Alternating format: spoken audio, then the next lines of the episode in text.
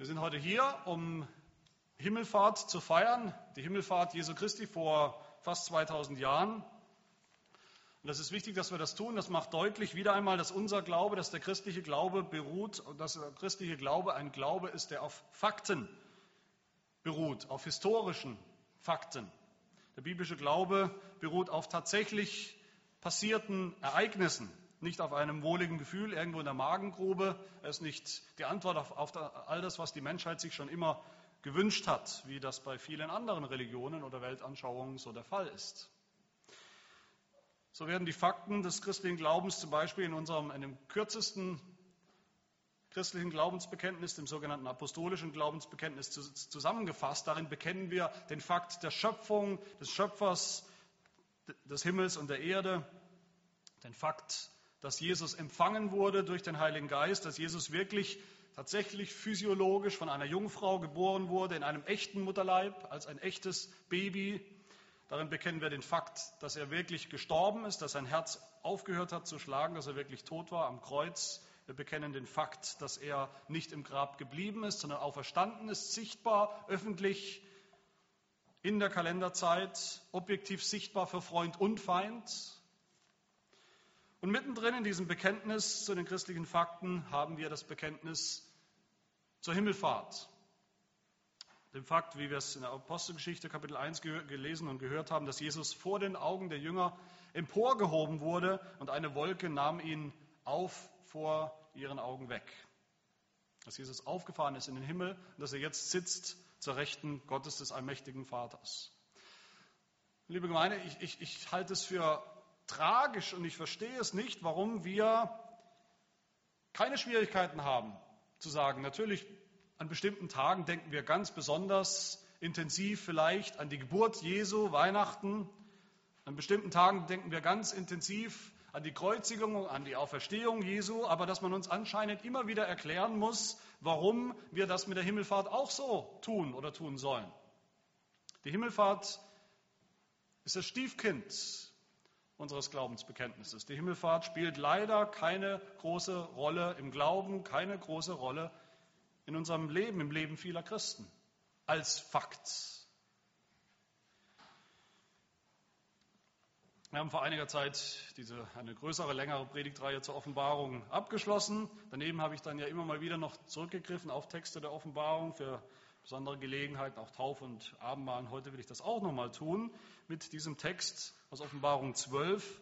Wir erinnern uns, hoffe ich, dass die Offenbarung für uns ein, ein, ein grandioses Drama, ein, ein Panorama entfaltet, ein Panorama der ganzen Heilsgeschichte, nicht nur ein paar Jahre oder, oder, oder Tage der Endzeit, der sogenannten Endzeit. Die Offenbarung beginnt mit dem Anfang der allerersten Schöpfung, der Schöpfung der Welt und sie endet, sie mündet ein in den neuen Himmel und die neue Erde am Ende, am Ende unserer Zeitrechnung. All das umspannt die Offenbarung wie eine, wie eine große Klammer. Und nicht zufällig steht dieses Kapitel 12 im, im Mittelpunkt der Offenbarung, im Mittelpunkt dieser Klammer. Die Ausleger betrachten eigentlich fast alle dieses Kapitel als Zentrum und auch als Schlüssel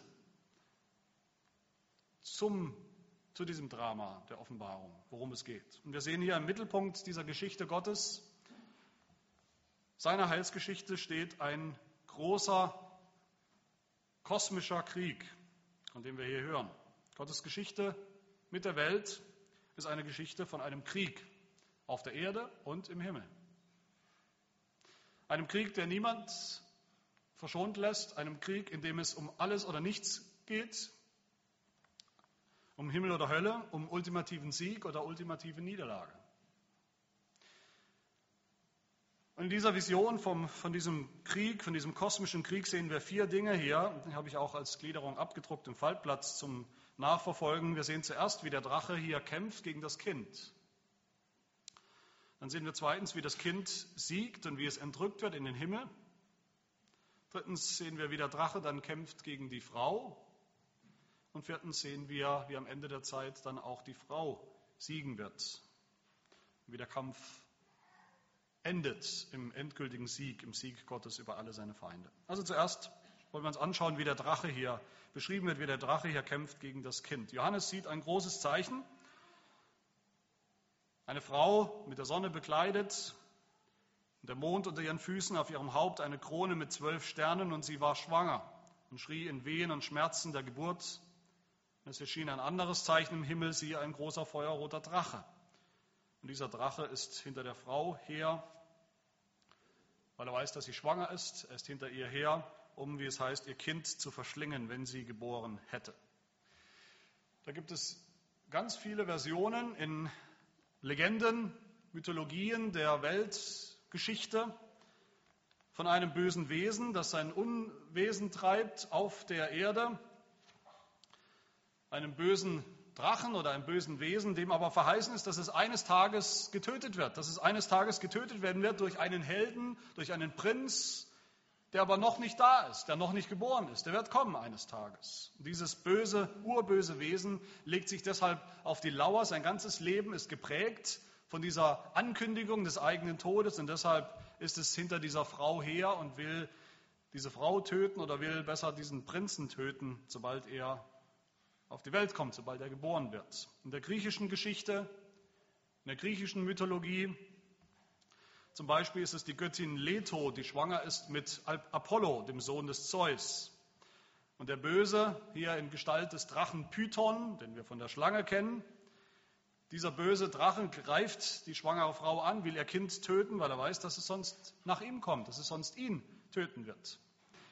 Aber in der griechischen äh, Geschichte wird die Mutter Leto, die Schwangere, auf eine Insel befördert und wird dort bedeckt. Der Gott, Gott Poseidon, der Gott des Meeres, bedeckt die Insel, bedeckt die Frau mit Wasser, dass sie geschützt ist und dass die Schlange sie nicht findet, dass die Schlange das Kind, wenn es geboren wird, nicht finden kann. Und vier Tage nachdem das Kind, nachdem Apollo geboren wird, macht er sich auf, durchquert die Welt, findet Python, das Schlangenwesen, den Drachen und macht dieser Schlange endlich den Garaus und tötet ihn. Es ist interessant, dass diese Geschichte in vielen Formen, in verschiedenen, ganz unterschiedlichen Kulturen Einzug gehalten hat, aber Johannes, der Verfasser der Offenbarung, bedient sich nicht bei diesen Mythologien, sondern er bedient sich bei einer viel älteren und viel zuverlässigeren Quelle, in seinem Bericht hier, nämlich beim Alten Testament. Da hat er seine Geschichte her. Das Alte Testament beginnt natürlich mit dem Anfang der Geschichte, mit der Schöpfung, das wissen wir. Gott hat alles gut geschaffen. Gott und Mensch leben in wunderbarer Harmonie. Aber schnell kommt die Sünde hinein in die Geschichte. Bei Adam und Eva, die Sünde kommt hinein durch die Schlange. Die Schlange als personifizierter Teufel, der Zwietracht sät, der Zweifel sät an Gott, an Gottes Wort, der die Beziehung zwischen Gott und seinem Volk zerstören will. Und es gelingt ihm ja auch. Der Sündenfall ist passiert. Der Sündenfall hat dazu geführt, dass der Mensch jetzt eben nicht mehr wie von Anfang an ein Freund Gottes ist, sondern jetzt ein Feind. Der Mensch ist ein Feind Gottes geworden. Da beginnt schon der Krieg, der Kampf.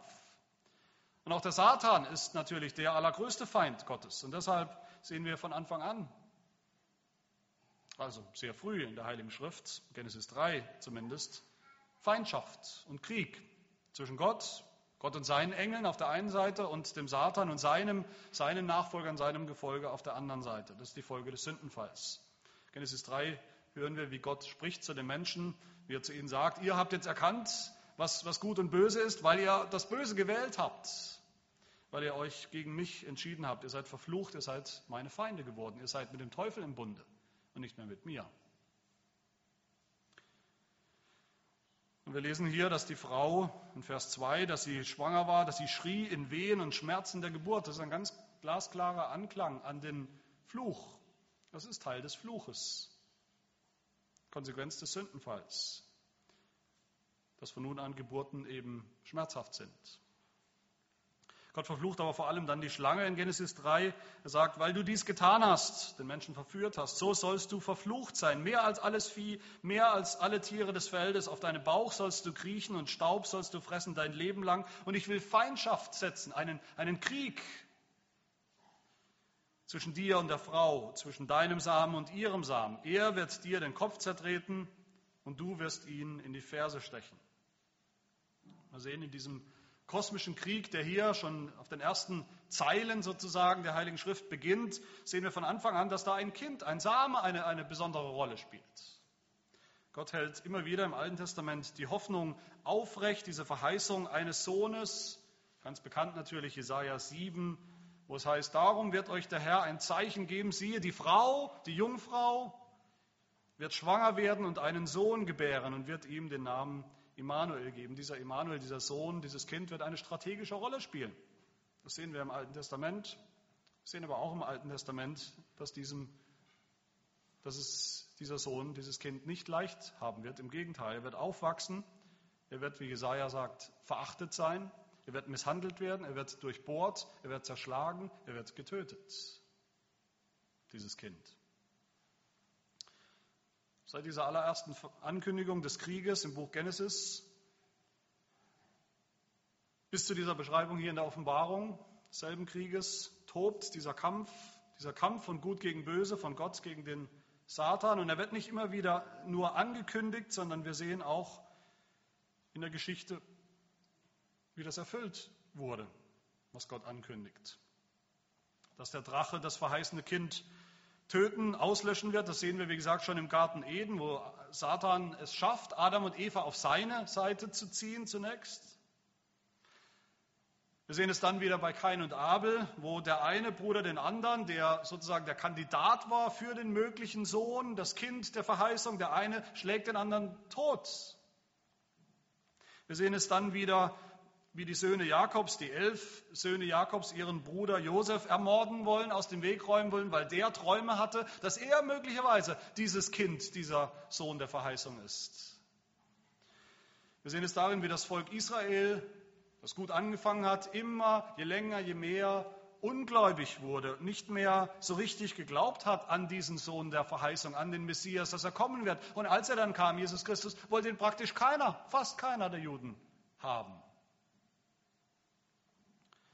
Wir sehen den Drachen am Werk, wir sehen diesen Kampf gegen den Sohn in der Person des Herodes, der fieberhaft versuchte herauszufinden, wo genau dieser Messias, dieser Sohn, dieses Kind geboren wird und der die Erstgeborenen in Israel großflächig hat abschlachten lassen, um sicherzustellen, mit satanischer Gründlichkeit, dass dieser Sohn auch wirklich sterben wird.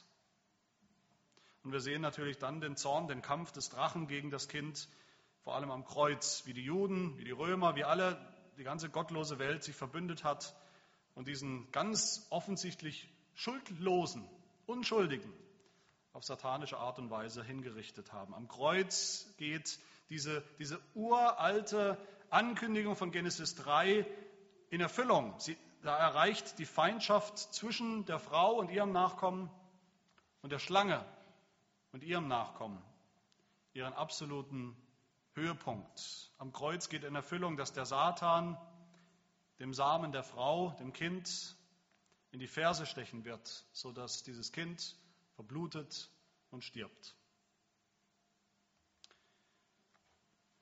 Vielleicht ist euch allerdings etwas aufgefallen in dem Text, wenn wir da reinschauen, in dem Kampf, von dem hier berichtet wird gegen das Kind.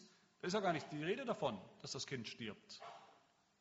Hier in unserem Text, Offenbarung 12, ist zunächst nicht die Rede davon, dass das Kind stirbt. Das heißt, in Vers 5, er wird geboren und dann ganz lapidar, er wurde entrückt zu Gott und seinem Thron. Geboren, gelebt und entrückt. Das klingt nicht sehr schmerzhaft, das klingt nicht nach dem furchtbaren Leiden, das diesem Kind, diesem verheißenen Sohn doch verheißen war. Wenn dann nicht die andere Perspektive wäre, die wir ja haben ab Vers 7, diese andere Perspektive auf denselben Kampf, auf denselben Krieg, die himmlische Perspektive. Auch da, von der himmlischen Perspektive sehen wir Krieg, da herrscht Krieg, es kämpft der Erzengel Michael, es kämpfen Engel gegen den Drachen und gegen seine Handlanger. Und da lesen wir dann vom Messias, wir lesen von Christus, von einem Christus, der in diesem Kampf blutig verwundet wurde. Wir hören vom Blut des Lammes, das geschlachtet war. Wir sehen, dass dieser globale Krieg zwischen Gott und dem Satan also doch blutig enden wird, enden muss, wie es schon immer im Alten Testament auch angekündigt war. Dass es damit enden muss, dass dem Sohn, dem Samen in die Ferse gestochen wird und er stirbt. Dann sehen wir aber zweitens ironischerweise gerade darin den Sieg des Kindes. Das ist mein zweiter Punkt, der Sieg des Kindes. Schon in, in, der, in der ersten Fassung dieses, dieses Kriegsdramas in Genesis 3 hören wir ja nicht nur von dem Tod des Kindes, dass die Schlange ihn in die Ferse stechen wird. Nein, wir hören da auch schon die Verheißung, dass das Kind doch siegen wird, trotz allem Leid, obwohl es sogar stirbt. Gerade in seinem Tod wird es siegen über den Satan. Gott kündigt dem alten Drachen da schon an, Genesis 3, Vers 15, du wirst ihm, diesem Kind, in die Ferse stechen, aber er wird dir den Kopf zertreten. Da ist das Ende des Satans, dieser Schlange, dieser Python-Schlange schon angekündigt. Wir sehen den Sieg des Kindes hier in diesem Text, wie er geboren wird, Vers 5, wie er dann, heißt es, sein, sein, Lebens, sein Leben lang die Heidenvölker mit einem eisernen Stab weiden wird. Das heißt, er wird Gericht halten, Gericht halten über alle Ungläubigen, über alle seine Feinde. Und dann sehen wir, wie er als, als siegreicher Kriegsherr alle diese Feinde bezwingt und dann auffährt zum himmlischen Thron, auffährt als Sieger, der seinen Thron besteigt nach seinem Sieg wie es dann heißt. Und ihr Kind, dieses Kind wurde entrückt zu Gott und seinem Thron, scheinbar unversehrt, einfach entrückt aus, aus all dem Leid der Welt, aus dem Kampf, direkt in die Arme Gottes, direkt zum Vater auf seinen Thron. Und das, meine Lieben, ist die Himmelfahrt. Das ist passiert in der Himmelfahrt Jesu Christi. Die Himmelfahrt ist nicht der sentimentale Gedanke, dass Jesus jetzt mal weg ist und er wird schon irgendwo sein, wo es ihm gut geht. Nein, die Himmelfahrt ist der öffentliche Beweis für den Sieg Jesu in diesem Krieg. Wie es auch im Psalm 68 heißt, Psalm 68 übrigens ein wunderbarer Himmelfahrtspsalm, da heißt es, Gottes Wagen sind zehntausend mal zehntausend, Tausende und Abertausende. Der Herr ist unter ihnen wie am Sinai in Heiligkeit. Du bist zur Höhe emporgestiegen, hast Gefangene weggeführt. Du hast Gaben empfangen unter den Menschen, auch den Widerspenstigen, damit Gott, der Herr, eine Wohnung habe. Gewiss wird Gott das Haupt seiner Feinde zerschmettern, den Haarscheitel dessen, der in seinen Sünden einhergeht. Der Herr hat gesagt, ich will sie von Barschan zurückbringen, ich will sie zurückbringen aus den Tiefen des Meeres, damit du sie zerschmetterst, damit dein Fuß im Blut wartet, damit die Zunge deiner Hunde ihr Teil bekommt von den Feinden.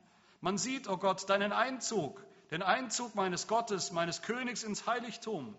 Die Sänger gehen voran, danach die Seitenspieler inmitten der Jungfrauen, die die Handpauken schlagen. Preist Gott den Herrn in den Versammlungen, ihr aus Israels Quell.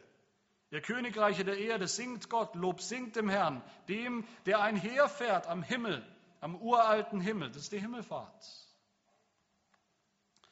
Die Himmelfahrt ist die Thronbesteigung, die Thronbesteigungszeremonie des Sohnes Gottes, des Kindes der Frau, der zwar gestorben ist, der sein Blut vergossen hat, aber der doch in Wirklichkeit gesiegt hat, den Sieg errungen hat, wie wir sehen in der himmlischen Perspektive in Offenbarung 12. Wir sehen, der Drache und seine Engel kämpfen, aber sie siegen nicht. Vers 8. Sie haben verloren. Sie haben ausgespielt. Und ihre Stätte, heißt es, wurde nicht mehr im Himmel gefunden. So wurde der große Drache niedergeworfen. Und meine Lieben, so sehen wir hier nichts weniger als das Evangelium in dieser Auffahrt, in dieser Himmelfahrt Jesu. Die Himmelfahrt Jesu ist die Beglaubigung des Evangeliums. So heißt es in Vers 10 in unserem Text, ich hörte eine laute Stimme im Himmel sagen, nun ist gekommen das Heil und die Macht und das Reich unseres Gottes und die Herrschaft seines Christus. Was heißt nun? Wann nun? Durch die Himmelfahrt. Durch den Eintritt Jesu in den Himmel und durch sein, seine Thronbesteigung ist das gekommen. Ja, der Teufel hat Jesus getötet, wirklich getötet, aber er konnte ihn nicht im Tod halten, weil Jesus in Wirklichkeit nicht schuldig war, sondern unschuldig war. Ja, der Teufel verklagt Menschen vor Gott Tag für Tag, wie es hier heißt. Er verklagt die Menschen vor Gott mit Recht, weil wir Sünder sind. Was haben wir mit Gott, mit einem heiligen Gott zu schaffen? Aber was der Teufel nicht wusste, ist, dass dasselbe Blut das Blut, das er vergossen hat, das Blut des Kindes, dass dieses selbe Blut Das Blut ist, das diejenigen, die an Jesus glauben, völlig reinwäscht von ihren Sünden, sodass der Satan uns nicht mehr verklagen kann, dass der Satan nichts mehr in der Hand hat, keine Handhabe mehr hat gegen uns. Himmelfahrt ist der Schrei der Überwindung, wo Jesus seine Erniedrigung, sein Leiden, seinen Tod überwunden hat, wo Jesus den Satan überwunden hat. Es ist aber auch der Schrei der Überwindung, dass wir unsere Sünden überwunden haben. Die Folgen des Sündenfalls, den Fluch. Wir haben überwunden, heißt es hier, um des Blutes des Lammes willen. Der Drache hat gekämpft gegen das Kind, der Drache hat es sogar getötet, aber in all dem ist dann doch am Ende das Kind, der Messias, Jesus Christus, der wahre der ewige Sieger. Jetzt könnte man meinen, damit ist die Geschichte vorbei. Der Drache hat es versucht, es ist ihm nicht gelungen. Das verheißene Kind, der Messias, hat gewonnen. Aber das wäre falsch. Noch ist der Drache nicht vollends tot. Und das hören wir auch hier in dieser Geschichte. Da sehen wir drittens, wie der Drache noch kämpft, wie er weiterkämpft, nämlich jetzt gegen die Frau. Das Kind ist nicht mehr da, es ist entrückt zu Gott, zu Gottes Thron. Der Messias ist nicht mehr da, Jesus Christus ist aufgefahren in den Himmel, sitzt zur Rechten des Vaters. Ihm kann nichts mehr passieren, ihm kann der Teufel nichts mehr anhaben. Der Teufel ist prinzipiell schon besiegt seither. Er hat seine Vormachtstellung als Herrscher über diese Welt eingebüßt, als Verführer des Erdkreises, als Ankläger der Christenheit, wie es heißt hat er verloren. Er wurde auf die Erde hinabgeworfen. Das ist sein Untergang. Aber doch richtet er noch viel, viel Unheil an. Noch hat er viel Kraft. Das Wort Gottes sagt, Vers 12, wehe denen, die auf der Erde wohnen und auf dem Meer, denn der Teufel ist zu euch herabgekommen und hat einen großen Zorn, da er weiß, dass er nur wenig Zeit hat. Das beschreibt die Realität seit Himmelfahrt. Seit Himmelfahrt ist das so. Diese kurze Zeit, in der der Teufel noch wirken kann auf der Erde, ist eine relativ kurze Zeit. Sind immerhin schon 2000 Jahre. Wir würden sagen, es ist eine sehr lange Zeit, es ist keine kurze Zeit. Aber im Rahmen der des Panoramas im Rahmen der Geschichte Gottes, die gut ausgehen wird, wo Jesus Christus schon gesiegt hat, wo Jesus Christus schon überwunden hat, ist es doch eine relativ kurze Zeit, eine auf jeden Fall begrenzte Zeit. Das ist die Botschaft. Der Teufel ist angezählt, seine Tage sind gezählt für die Gläubigen, die wissen, was kommt, die die himmlische Perspektive kennen. Wir sollen und dürfen erkennen, das ist eine relativ kurze Zeit. Und was tut der Teufel in dieser kurzen Zeit, jetzt wo Jesus weg ist, wo Jesus entrückt ist, in den Himmel aufgefahren ist? Vers 13, als der Drache sah, dass er auf die Erde geworfen war, verfolgte er die Frau, die den Knaben geboren hatte. Er verfolgt die Frau. Wer ist eigentlich diese Frau? Die Frau ist natürlich die Mutter dieses Kindes, des verheißenen Sohnes, die Mutter des Messias. Sie war schwanger, sie hat ihn zur Welt gebracht. Es wird hervorgehoben, dass es ein männlicher Nachkomme sein wird, wie es im Alten Testament über den Messias immer wieder heißt. Einer, der, wie es hier heißt, alle Heidenvölker mit seinem eisernen Stab weiden wird. Das ist übrigens ein Zitat aus Psalm 2. In Psalm 2 ist die Rede von dem Gesalbten, der das tut. Und der Gesalbte ist der Messias. Das heißt, die Frau ist die Mutter des Messias. Aber sie ist noch mehr, sie ist auch die Mutter des verheißenen Samens der in der Heiligen Schrift immer wieder angekündigt wird, noch bevor wir zum ersten Mal von einem Messias hören, von einer Person. Und dieser verheißene Samen ist nicht nur eine Person, sondern das sind ganz viele. Das ist eine Linie der Verheißung, die sich erzieht durch, durch die ganze Geschichte Gottes. Nicht nur eine Person, sondern ganz viele. Ein Volk. Ein Volk der Verheißung, die Gemeinde Jesu Christi. Die Frau steht für die Gemeinde, den Leib Christi die Kinder der Verheißung. Und sie steht so auch für das wahre Volk Israel, das Muttervolk Israel, das wahre Israel. Das heißt in der Vision hier in Vers 1, die Frau war mit der Sonne bekleidet, der Mond unter ihren Füßen, unter ihrem Haupt hatte sie eine Krone mit zwölf Sternen. Die zwölf Sterne stehen sonst auch in der Offenbarung für das Volk Israel, für die zwölf Stämme des Volkes, das sie sozusagen in ihrem Leib trägt. Und es muss uns erinnern natürlich an die Josefsgeschichte, Josefs Traum, wo er seinen Vater sieht als als Sonne, seine Mutter als Mond und seine Brüder als Sterne. Aber es geht natürlich nicht nur um das alttestamentliche Volk Gottes hier, von dem diese Frau die Mutter ist, sondern es geht um das wahre Israel. Die Mutter aller Gläubigen. Galater 4. Es geht um die 144.000.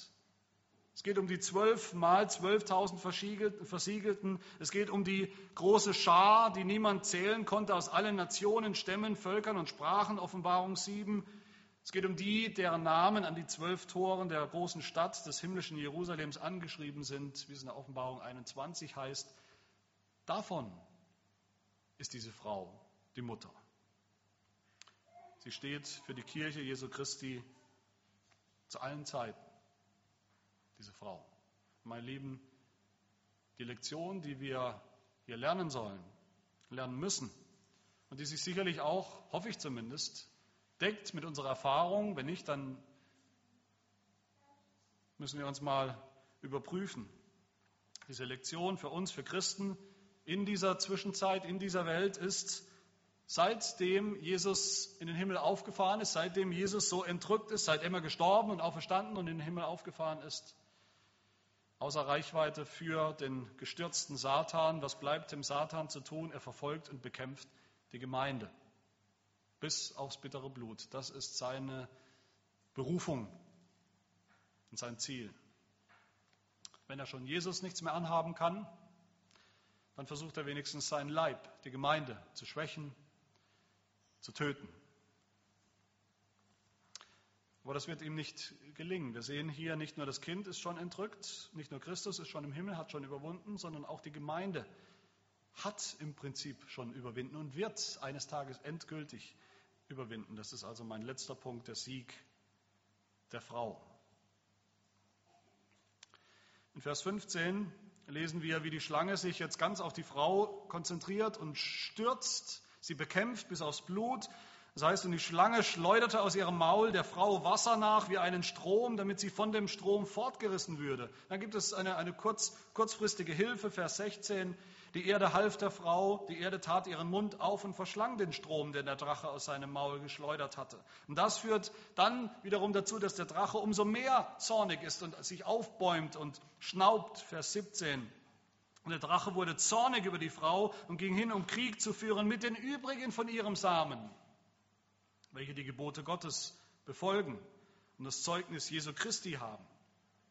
Da haben wir es ganz klar obwohl es eine Vision ist, eine, Bildersprache, da sehen wir ganz klar und deutlich das Ziel Satans, seiner Strategie, seines Zornes in dieser Zeit seit der Himmelfahrt ist die Gemeinde. Sind die, welche die Gebote Gottes befolgen und das Zeugnis Jesu Christi haben und daran festhalten und das bezeugen. Das ist sein erklärter Feind in dieser Zwischenzeit. Und das sind wir. Aber wir finden hier auch einen wunderbaren Trost, etwas, das uns froh machen soll, das wir mit nach Hause nehmen sollen in unseren Alltag, in den oft beschwerlichen Alltag, in den täglichen Kampf. Dieser Kampf ist ein täglicher Kampf, den wir kämpfen vom Aufstehen jeden Tag bis zum ins Bett gehen, den Kampf gegen die Sünde, gegen die Versuchung des Satans. Das Wort Gottes sagt in Vers 14, und es wurden der Frau zwei Flügel des großen Adlers gegeben, damit sie in die Wüste fliegen kann an ihren Ort, wo sie ernährt wird, eine Zeit und zwei Zeiten und eine halbe Zeit, fern von dem Angesicht der Schlange. Und auch in Vers 6 haben wir das schon gehört. Und die Frau floh in die Wüste, wo sie einen von Gott bereiteten Ort hat, damit man sie dort 1260 Tage lang ernähre. Das ist ein wunderbares Bild, wenn wir das auf uns wirken lassen, was Gott uns damit sagen wir, eine wunderbare Realität. Die 1260 symbolischen Tage, diese Zeit, zwei Zeiten und eine halbe Zeit, das ist die Bildersprache für, wie gesagt, für die ganze Zeit seit der Himmelfahrt Jesu bis jetzt und bis zum Ende unserer Zeitrechnung, bis zur Vollendung aller Dinge. Und wir sehen hier zwei, zwei große und wichtige Dinge abschließend. Das erste, in dieser Zwischenzeit, in der die Gemeinde, in der wir noch bedrängt werden, noch bedrängt sind von einem geschwächten, angezählten, schon verurteilten Satan. In dieser Zwischenzeit werden wir auch bewahrt. Wir werden bewahrt durch die mächtige Hand Gottes. Er trägt uns durch all diesen Kampf und Streit und Krieg durch jede Versuchung hindurch wie auf Adlers Flügeln, auf Adlers Schwingen. Er schenkt uns, wie es hier heißt, wie es hier deutlich wird, einen, einen Rückzugsort mitten im Kampf, wohin wir fliehen können vor jeder Versuchung, vor jeder Sünde, außer Reichweite des Teufels. Und das ist wunderbar. Das ist eine kostbare Wahrheit. Aber wir sehen auch das Zweite hier. In dieser Zwischenzeit leben wir nicht im Paradies auf Erden. Für Gläubige ist dieses Leben kein Vorhimmel. Es ist noch Kampf, noch Krieg. Und die Frau flieht wohin? Sie flieht in die Wüste. Die Gemeinde lebt in der Wüste. Wir haben hier kein gemütliches Leben, keine Vorstufe, so knapp unter dem Himmel, keine heimelige Heimat. Wir sind hier Pilger, Pilger in der Wüste, als Gemeinde, als Volk Gottes. Aber eben Pilger, die Gott führt auf ihrer Wüstenwanderung, die er bewahrt vor allem Bösen bis zum Ende. Bis zum Ende, der ja dann der Anfang ist, der Anfang der himmlischen Herrlichkeit.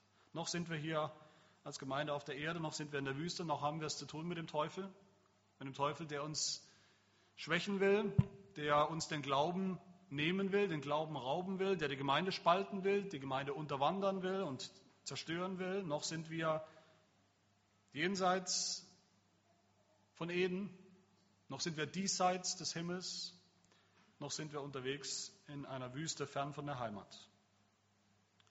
Aber meine Lieben, die Himmelfahrt, ich hoffe, das sehen wir deutlich, die Himmelfahrt steht nicht nur für die Überwindung Jesu, dass Jesus vor 2000 Jahren überwunden hat, den Satan und alle seine Feinde, sein Leid, seinen Kampf, seinen Krieg. Die Himmelfahrt steht auch dafür, dass die Frau, die Söhne der Verheißung, das Volk Gottes, die Gemeinde, dass wir überwinden werden, dass wir überwinden werden, wie Christus schon überwunden hat. Dass wir Anteil haben schon jetzt an diesem himmlischen Sieg, den wir hier so sehen in so strahlenden Bildern und Farben. Wir haben angefangen mit dem Bericht der Apostelgeschichte, wo die Jünger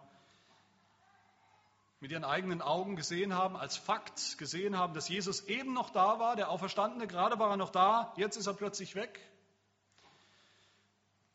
Und wir haben gehört, wie diese Tatsache, wie Jesus das verbindet mit unserer Berufung, mit einer Berufung, einer Berufung für alle seine Jünger. Das, was wir jetzt zu tun haben. Er sagt in Apostelgeschichte 1, ihr werdet Kraft empfangen und wenn der Heilige Geist auf euch gekommen ist und ihr werdet meine Zeugen sein.